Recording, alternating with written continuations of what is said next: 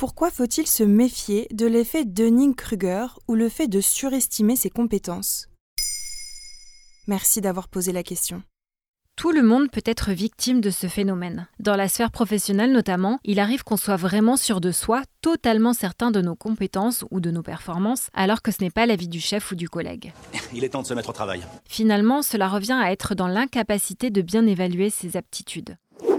À la fin des années 90, les psychologues américains David Dunning et Justin Kruger se sont intéressés à cette relation entre assurance et compétence et l'ont authentifiée comme un biais cognitif. Pour certaines personnes, cela va plus loin. Attitude arrogante, jugement péremptoire, facilité de persuasion, facilité à décider. Tu connais certainement quelqu'un autour de toi qui parle avec aplomb et éloquence de sujets qu'il ne maîtrise pas a priori, c'est-à-dire de ce qu'il ne connaît pas du tout.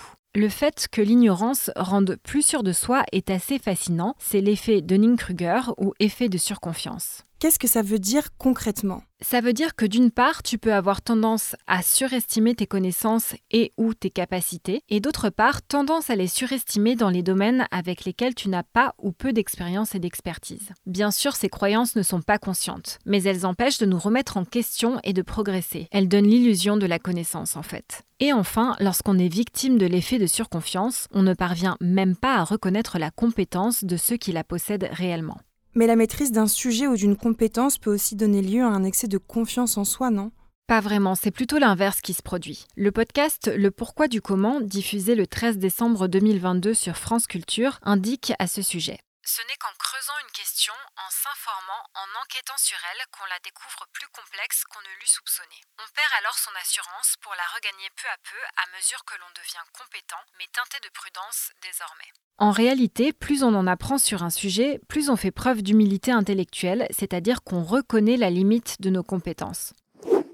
Ça veut dire que la connaissance n'apporte pas forcément la confiance, non. Attention néanmoins à ne pas finir par se sous-estimer. Par exemple, si tu penses que telle tâche est simple pour tout le monde autant qu'elle l'est pour toi, c'est une manière de sous-évaluer tes propres capacités ou qualités. Comment faire pour s'auto-évaluer? Savoir évaluer ses propres capacités est une forme de perspicacité dont on a tous fait défaut à un moment ou un autre. Ce n'est pas une question d'intelligence.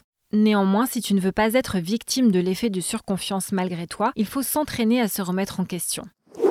Lorsqu'un sujet de conversation ou un projet professionnel sont lancés, par exemple, l'idée est de rester prudent avec nos croyances et nos convictions. Il faut essayer de bien les mettre en exergue face à nos connaissances. Un échec, une critique ou une remontrance peuvent aussi alerter et nous aider à prendre conscience qu'un travail qu'on jugeait irréprochable ne l'est pas forcément. Maintenant, vous savez, un épisode écrit et réalisé par Émilie Drujon. Ce podcast est disponible sur toutes les plateformes audio et si cet épisode vous a plu, n'hésitez pas à laisser des commentaires ou des étoiles sur vos applis de podcast préférés.